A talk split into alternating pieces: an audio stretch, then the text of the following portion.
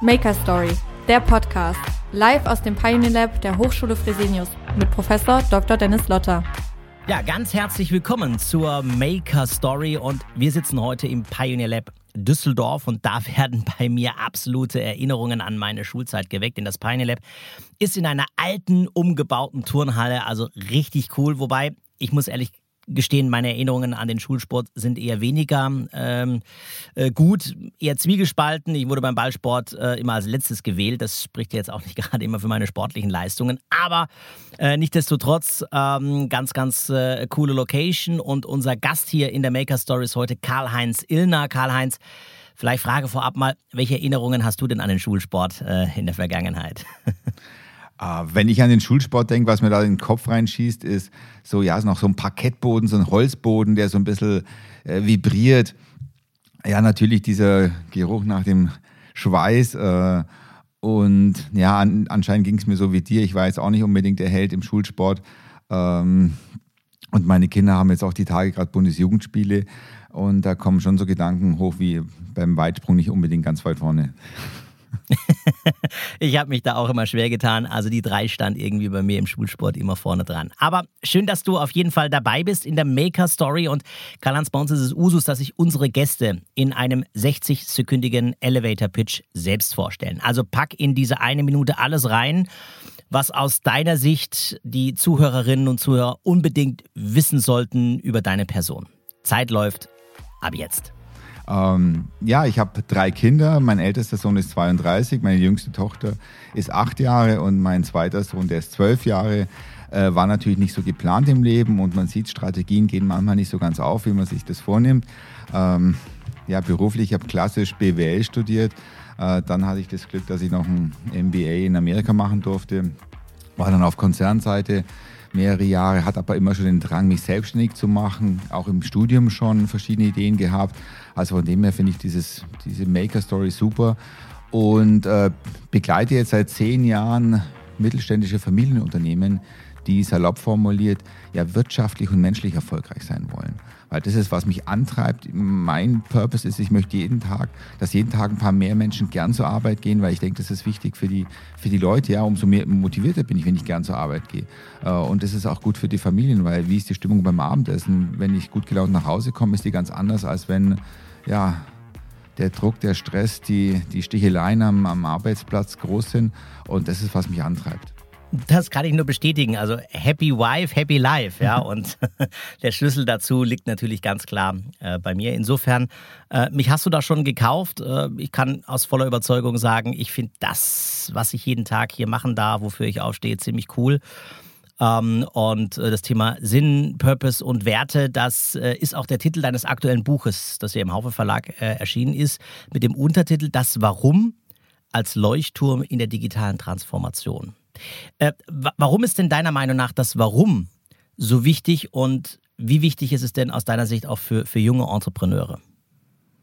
Ja, das Warum ist der Antrieb. Und auch wenn wir uns ja nicht so oft oder bewusst damit auseinandersetzen und gerade eben bei, bei Gründungen, die haben ja ein ganz starkes Warum. Das unterscheidet sich ja oft gerade von den großen Konzernen ein Gründer oder Gründerin, die haben einen Antrieb. Also die wollen irgendwie was besser machen, was technisch was voranbringen oder irgendwie was schöner gestalten oder eben ja ökologisch nachhaltiger was gestalten oder eben was für die Gesellschaft irgendwie was besser machen. Also ich spreche da von diesen verschiedenen Purpose-Feldern und da ist ein ganz starker Antrieb da. Also da ist ja nicht nur der Antrieb da, ja, ich möchte jetzt da eben äh, ein Projekt starten und und das einfach so abarbeiten, sondern da ist ja wirklich, wie man so sagt, so eine intrinsische Motivation da. Und in den meisten Fällen ist es doch auch äh, oft das anderes auch als nur das Geld. Mhm. Oder der Exit bei den Gründern oder der nächste große Exit, ja.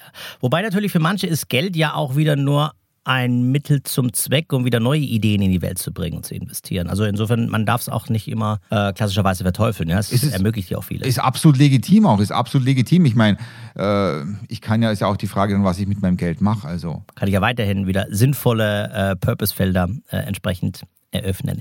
Gibt es denn irgendwelche Tools aus deiner Erfahrung, Werkzeuge, die mich dabei unterstützen können, wenn dieses ja, warum in mir vielleicht nur erstmal ganz grob, ziemlich fuzzy noch ausgearbeitet ist. Also wie komme ich da zu dieser Klarheit? Ja, ähm, gibt es da irgendwelche Coaching-Techniken ähm, oder andere Ansätze, um das für mich herausarbeiten zu können? Also mit was ich unheimlich gern arbeite und was ich eben auch in der Arbeit mit meinen ja, Kundinnen und Kunden bestätigt hat, ist eben dieses äh, Hartmann-Werteprofil vom Professor Robert S. Hartmann entwickelt, der bei uns leider nicht so oder noch nicht so bekannt ist. Er war mit praktisch Begründer der formalen Wertewissenschaft und äh, hat eben diese drei Wertedimensionen entwickelt, weil er sagt, der einzelne Wert ist nicht entscheidend und er hat die drei Wertedimensionen entwickelt, äh, intrinsisch, extrinsisch, systemisch oder einfach formuliert Herz, Hand, Hirn. Und gerade eben, wenn es um den Thema Purpose geht oder um meine persönlichen Werte, dann kann ich das wunderbar abklopfen, ob alle drei Dimensionen eben stimmig sind. Und Herz ist praktisch die Dimension, ja, wer bin ich eigentlich? Was sind meine, äh, was, was sind meine persönlichen Bedürfnisse? Und die zweite Dimension, also die, die extrinsische, die Handdimension ist, also äh, was bin ich? Also was ist für mich auch beruflicher Erfolg? Was für eine Rolle strebe ich an?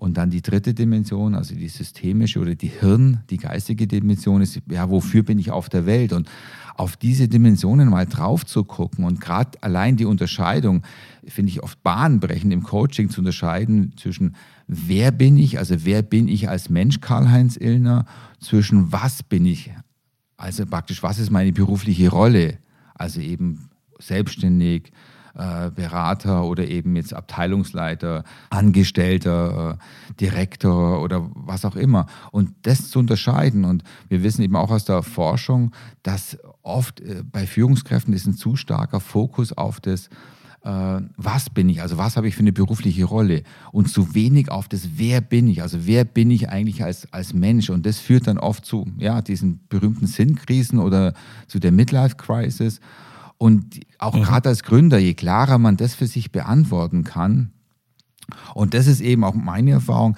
jetzt bei Gründungen, sage ich mal, die stark jetzt also, oder nur jetzt praktisch so finanziell ausgerichtet sind und nach dem Motto, ja, wir, ich möchte jetzt einen finanziellen Erfolg haben und dann möchte ich einen großen Exit machen, dass die dann auch spüren nach einer gewissen Zeit, dass, dass da irgendwas fehlt. Also dass so diese Herzdimension, diese, die fehlt dann. Und, und und das versuch, äh, verursacht natürlich dann auch so eine Art ja, Bremsung bei der eigenen Person oder dann eben auch bei dem Startup. Und je größer diese, diese ja. Kraft ist aus, der eigenen, aus den eigenen Bedürfnissen heraus, umso stärker, umso mehr Power hat natürlich auch so ein Startup.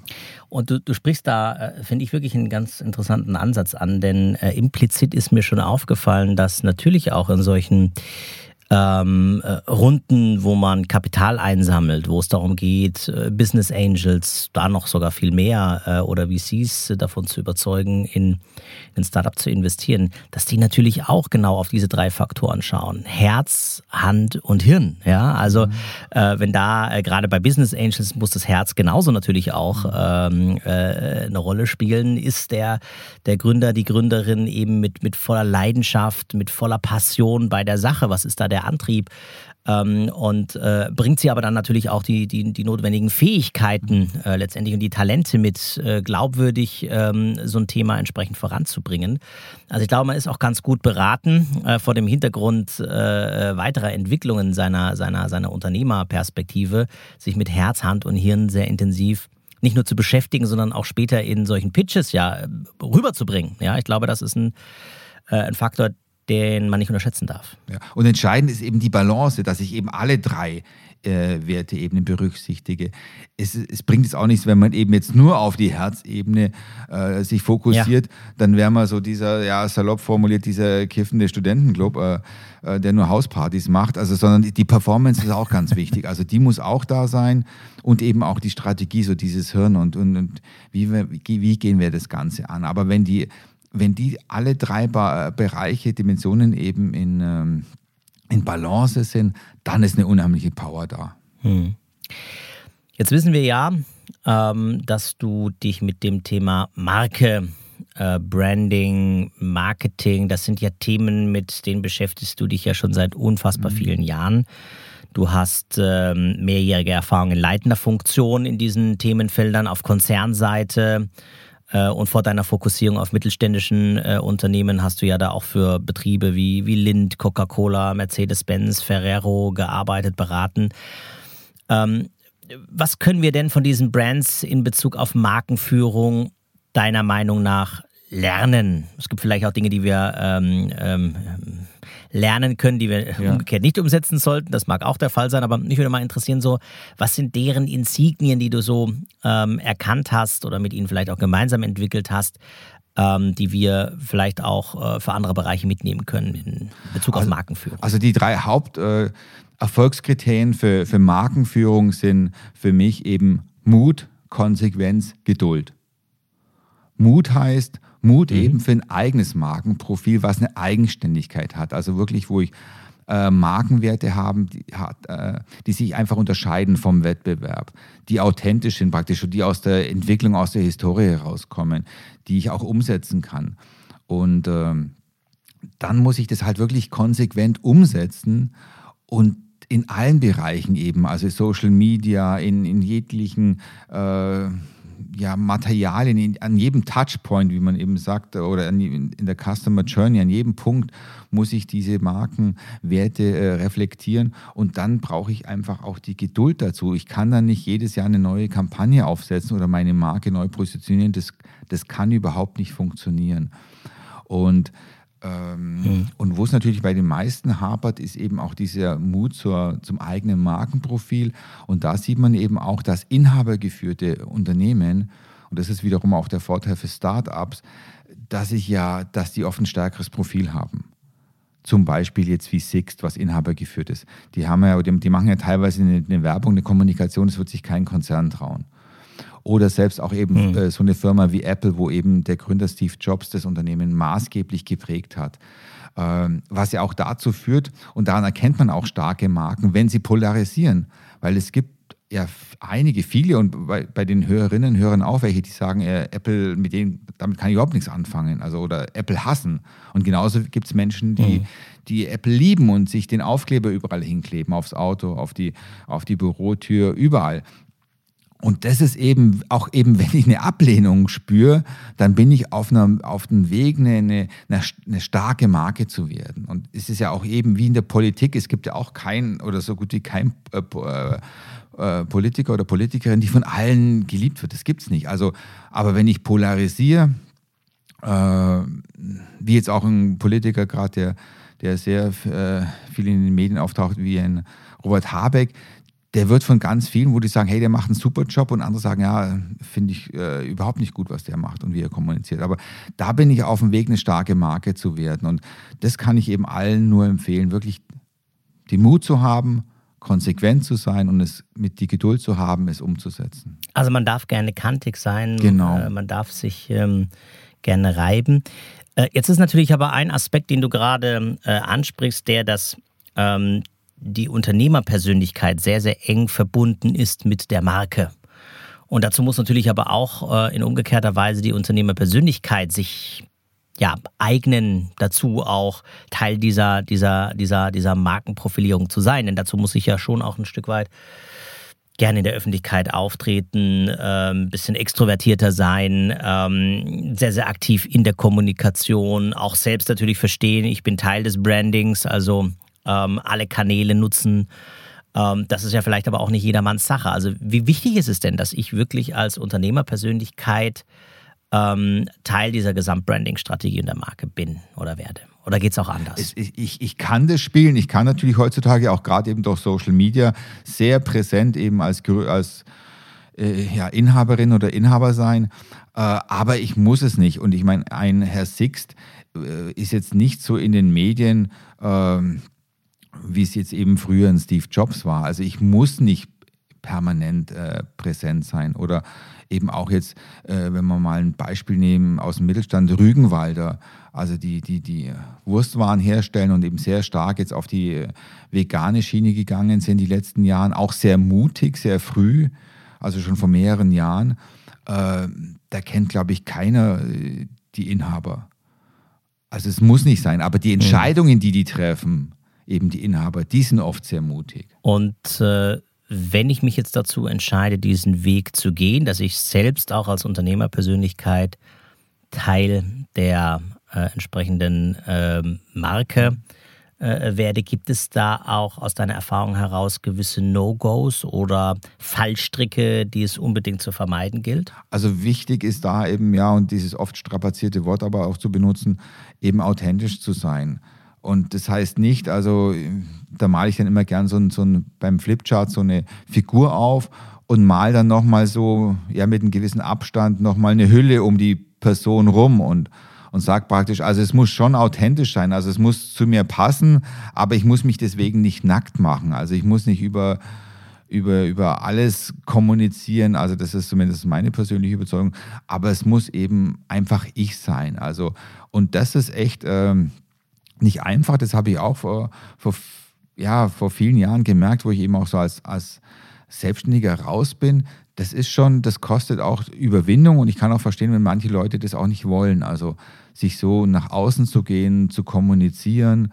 Ähm, das sollte man sich vorher wirklich bewusst überlegen, ob man, wie weit man diesen Schritt gehen möchte. Das ist, glaube ich, das Wichtigste, sich das überlegen, äh, will ich das und dann eben in welcher Form will ich das.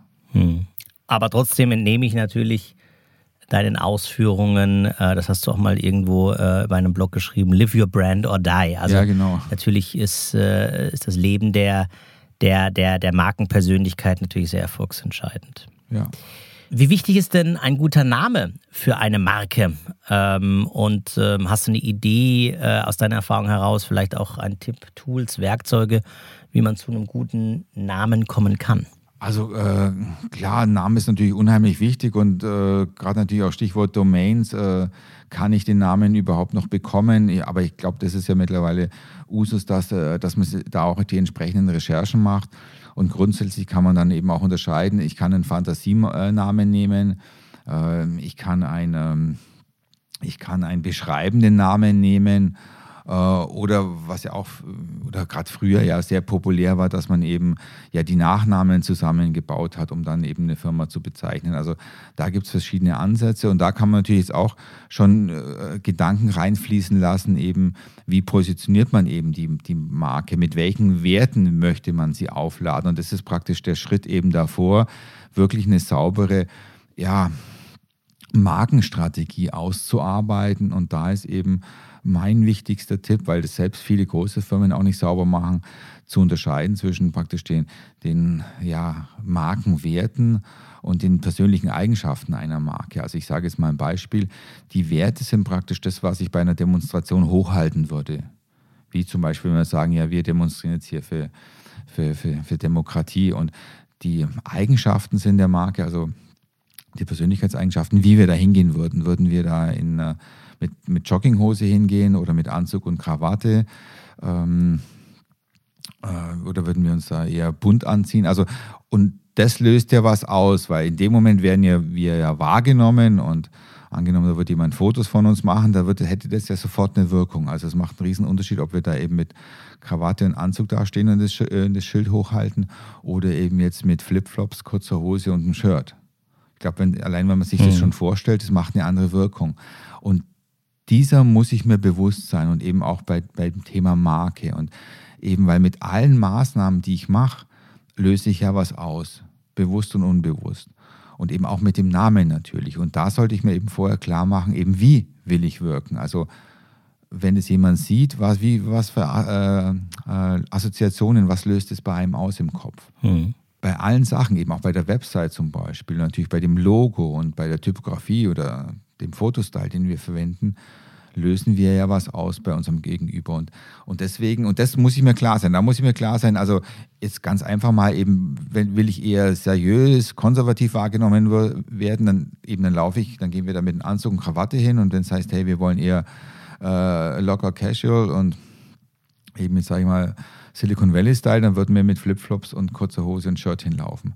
Und das hat eine unterschiedliche Wirkung. Und deswegen, wenn man dann zum Beispiel so ja, Materialien entwickelt, also Kommunikationsmittel oder eben eine Website und ähm, oder eben auch der PowerPoint-Style.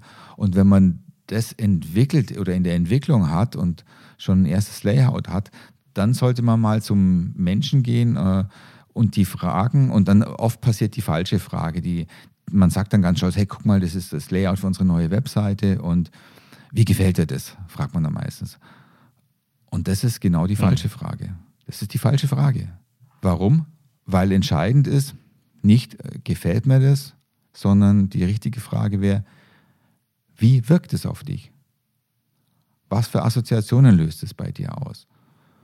Und jetzt eben in unserem plakativen, einfachen Beispiel, jetzt mit der Demo, klar, wenn ich dann eben eine Website hinlege äh, und dann habe ich eben eher Menschen mit Anzug und Krawatte drauf, dann und ich frage jemanden, ja, wie wirkt es auf dich? Dann sagt er, ja, eher konservativ, eher altbacken. Und da muss ich eben den Match machen, stimmt es mit meinen Markenwerten und meiner Markenpersönlichkeit, die ich mir eben oder die wir uns auf die Fahne geschrieben haben, wird das eben kommuniziert.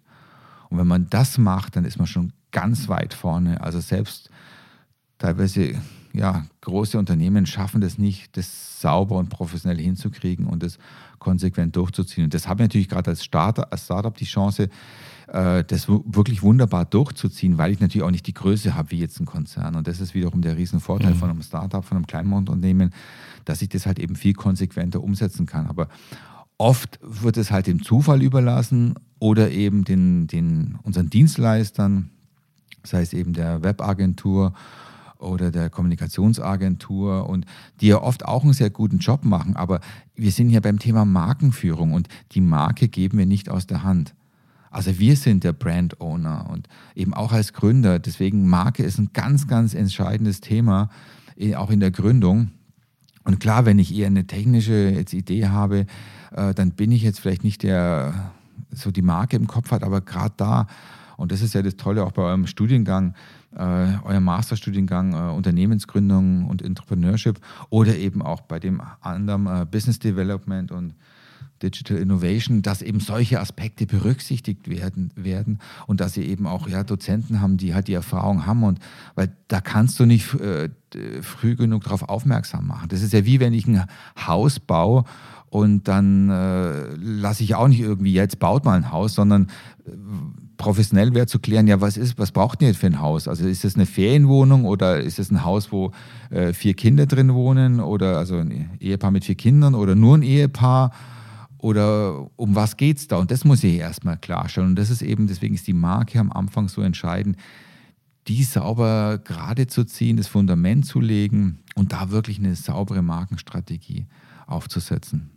Und dann macht es alles, alles viel einfacher, weil ich dann auch entsprechend meine Dienstleister viel besser steuern kann. Die kriegen dann ein Briefing, wo die sagen, wow, das ist ja super, sowas sehe ich ja selten. Also dann kann Dienstleister mitarbeiten, eine Webagentur oder eine Kommunikationsagentur.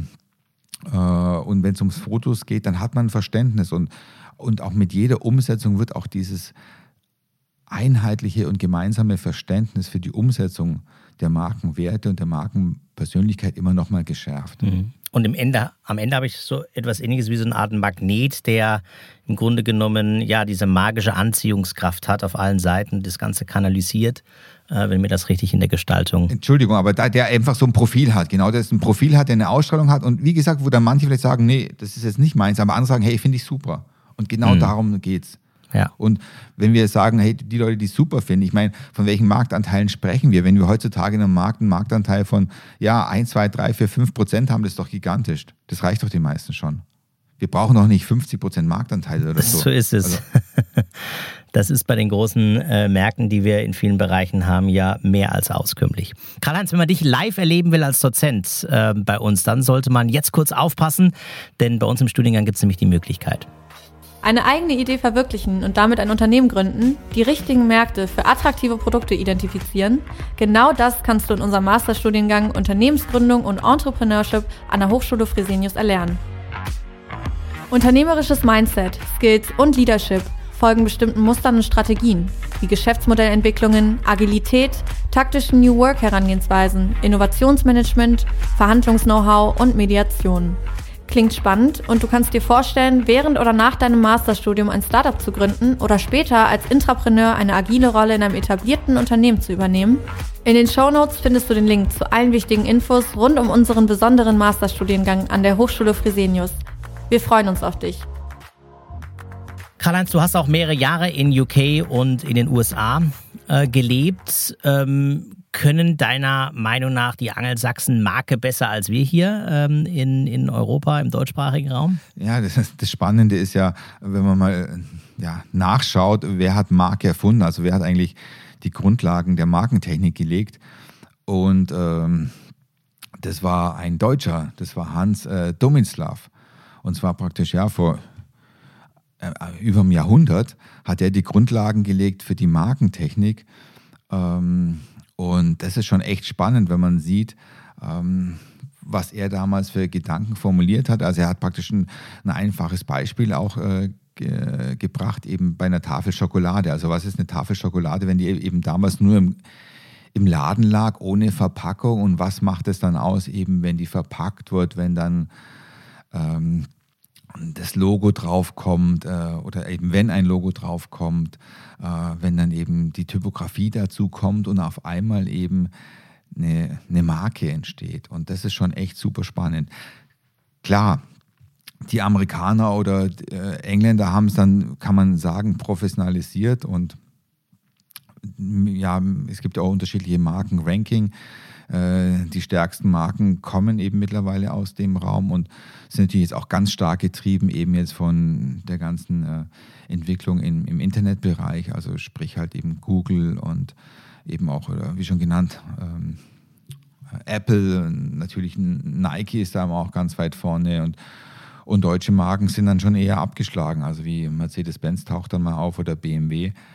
Ja, das ist schade, also das ist schade und äh, von dem her an alle jungen Gründer und Unternehmen da draußen, hey, an der Marke kann man, kann man viel drehen, kann man viel Power mitentwickeln und gerade natürlich auch beim Stichwort dann, ich weiß nicht, ob wir noch drüber sprechen oder ich, ist, glaube ich, heute nicht Thema, aber eben Stichwort äh, Employer Branding, Attraktivität für, für Mitarbeiter ist das natürlich ein ganz wichtiges Thema. Und deswegen erlebe ich es ja selber auch, äh, dass eben Unternehmen sich mit, mit dem Thema beschäftigen.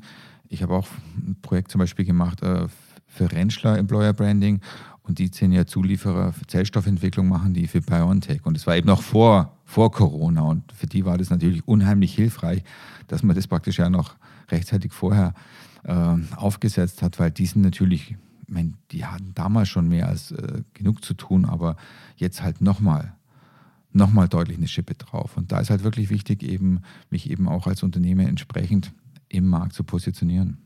Jetzt bist du ja auch als Business Angel unterwegs. Ähm, welchen Stellenwert hat in deiner Entscheidung, ob du da mit einer Beteiligung reingehst oder nicht, ähm, ja, das Markenentwicklungspotenzial? Also ist das für dich dann auch wirklich ein, ähm, ein Entscheidungskriterium? Lässt sich daraus wirklich eine erfolgreiche Marke bauen oder sind das eher so die klassischen ökonomischen Metriken, die da äh, deine Entscheidung treiben? Also ich bin jetzt nicht der äh, Business Angel, der jetzt hier einen, großen äh, Sack Geld neben mir stehen hat und jetzt äh, jeden Tag schaut, wo kann ich reingehen, sondern ich bin Business Angel geworden, praktisch eben durch ein, ja, wie es oft eben ist, so die, durch diese erste Runde, durch diese Friends and Family Investitionsrunde und bin da eben ähm, 2018 beim Unternehmen mit eingestiegen, die eben in der Medizintechnik äh, aktiv sind, äh, ganz stark eben die Digitalisierung sich auf die Fahne geschrieben haben und praktisch ein Gerät entwickeln, entwickeln in der Lungenfunktionsdiagnostik, wo halt, äh, wo man unheimlich praktisch in der Ruheatmung eben die Lungenfunktion messen kann und dadurch halt eine riesen Erleichterung ist für Kinder oder eben auch Erwachsene, die sich schwer tun. Ich weiß nicht, wer da jetzt schon eben eine Lungenfunktionsdiagnostik mal gemacht hat. Normal muss man da sehr tief äh, ein- und ausatmen, ist sehr anstrengend. Als ich das mal gemacht habe, hat mir der Hals wehgetan am nächsten Tag. Und das ist eben ein Gerät, wo man eben sehr, also ganz normal atmet, eben, wie gesagt, eine riesen Erleichterung für die Patienten. Deutlich günstiger, also wirklich so dieser Faktor 10, äh, dadurch eben auch besser fürs, ja, fürs Gesundheitssystem und kann natürlich dann auch, der Arzt kann entsprechend äh, Kinder oder eben Allgemeinarzt oder Internist kann dann entsprechend auch besser überweisen an den, an den Lungenfacharzt, an den Pulmologen. Und dadurch ist es halt eben jetzt vom Why eben, ja, es ist einfacher für die Patienten, es ist äh, eine Entlastung fürs äh, Gesundheitssystem von den Kosten her, es ist eben günstiger und und da war für mich dann irgendwie klar, da muss ich, da muss ich das, da, da muss ich helfen, da muss ich reingehen. Hm. Jetzt haben wir ja in unserer Rubrik die Maker Principles. Ähm, da wollen wir mal drei unternehmerische Prinzipien herausarbeiten, die unsere Gäste in der Vergangenheit erfolgreich gemacht haben. Was würdest du sagen, welche drei unternehmerischen Prinzipien begleiten den Karl-Heinz schon sein Leben lang? Ja, also einmal das Streben nach, äh, nach Freiheit, also diese, dieses Gefühl der Selbstständigkeit. Also, äh, also früher äh, als Jugendlicher dieser Gedanke, so einen 9-to-5-Job zu haben, äh, dachte ich mir, nee, da, also da, das will ich überhaupt nicht. Also springe ich lieber aus dem Fenster. Also es war wirklich so, oder jetzt Beamter zu werden. Und das hatte ich ja fast schon eine Abneigung dagegen. Jetzt gab es natürlich in den letzten Jahren Phasen, wo ich mir gedacht habe, Mensch, so das würde ich mir wünschen. so, so ein, so ein, ja, in Anführungszeichen geregeltes Leben. Aber nein, nach wie vor es ist das Streben nach Freiheit. Dann eben, ja, ich würde sagen, diesen Mut zu haben, also eben auch ins Ausland zu gehen, wie du gesagt hast, ich war eben auch in, ich war ein Jahr in äh, Nordirland, das war ähm, 88, 89, also zu einer Zeit, wo das auch politisch noch instabiler war. Ähm, aber unheimlich für mich eine Wahnsinns-Lebenserfahrung. Und eben dann war ich auch drei Jahre in Amerika und ja, eben den Mut zu haben, sich darauf einzulassen. Ähm, und manchmal eben, wenn ich andere Menschen höre, die sagen, ja, könnte ich mir nicht vorstellen oder wie ist das und das und sehr viele Fragen im Kopf haben. Ja, ich habe es damals einfach gemacht und da gab es keine äh, großen Fragen für mich. Und, und dann das dritte Prinzip würde ich sagen, ja, äh, Dankbarkeit. Dankbarkeit gegenüber dem, was mir das Leben einfach geschenkt hat. Also auch diese Erfahrung eben als, als junger Mensch im Ausland leben zu dürfen, äh, Menschen kennenzulernen aus anderen Generationen, äh, anderen, ja, Generationen und äh, ja, Kontinenten, aus anderen Ländern. Ich fand es faszinierend, auf dem im, auf dem Campus zu leben und neben mir war eben jemand aus, aus Taiwan, aus, aus, aus Frankreich, aus Kanada, aus Amerika, aus, aus England, aus China auch damals und ja, damals gerade in Nordirland. Ey, ja, ehrlich, ich, ich kam dann Donnerstagabend irgendwie um, um halb eins in der Nacht aus dem Pub zurück und das, dann habe ich den, dann haben wir noch ein, ein, Sandwich gemacht in der Küche auf dem Campus und dann kam der chinesische Student rein und äh, hat seinen Reiskocher nochmal angeschmissen und ich habe ihn gefragt, was er macht. Ja, er arbeitet an einem Paper, gell? Und da war damals praktisch schon wirklich schon spürbar, was die für eine Power reinhauen und Motivation haben. Und ähm, auch Inder damals äh, viele, weil die haben auch so einen Studiengang, so eben Captain zu werden, also um ja, so Containerschiffe zu, zu steuern und mit welcher Motivation die da reingehauen haben. Also da hast du schon gespürt, da, da passiert was. Also da passiert was in, in anderen Kontinenten, in anderen Ländern. Ja, und das, eben, es war 89, ja, vor über 30 Jahren. Und was sich dann, was sich dann entwickelt hat, die nächsten 30 Jahre, ja, haben wir alle mitbekommen. Mhm. Sehr, sehr spannend. Zum Abschluss noch vielleicht ein inspirierender Tipp, irgendein Buch, YouTube-Video, Newsletter, Zitat einer Person, was dich so begleitet hat in all den Jahren? Ja, also was mich wirklich gerade in den letzten Jahren extrem begleitet, und ich habe auch vorhin kurz schon drüber gesprochen, ist eben der, der Ansatz von Professor Robert S. Hartmann, eben dieses Hartmann-Werteprofil und Hartmann äh, äh, Wertedimensionen. Und da schreibe ich auch in meinem Buch drüber, das ist so eine, so eine Landkarte, finde ich, wo extrem wertvoll ist, eben um mit dem Thema äh, zu arbeiten, weil es ja oft so abstrakt ist. Und das ist ja, glaube ich, der wichtigste Schritt, wenn man eben über das Thema Werte spricht und arbeitet, das mal rauszuholen von diesem ethisch-moralischen Sockel, so nach dem Motto, ja, ich habe jetzt immer noch Gespräche, wo ich sage, ja, Werte ist jetzt noch zu früh und so nach dem Motto, damit beschäftigen wir uns am Sonntag. Aber wir sind unsere Werte und ich glaube, das ist das Wichtigste, auch eben bei so Projekten, wenn man jetzt Unternehmenswerte, Unternehmenspurpose entwickelt, dass man die Mitarbeiter Impulse gibt, sich mit ihren eigenen Werten und Purpose auseinanderzusetzen. Und es funktioniert auch nur in der Koppelung, Werte und Purpose. Purpose allein, der Satz bringt gar nichts. Also du musst es mit Werte koppeln. Und ähm, da hilft eben diese Landkarte, äh, finde ich eben von, von Hartmann äh, sehr, sehr viel. Und das ist ja auch praktisch Kern in meinem Buch und wo ich auch so ein fünf Schritte habe, um eben einen Unternehmens- und einen persönlichen Purpose zu entwickeln.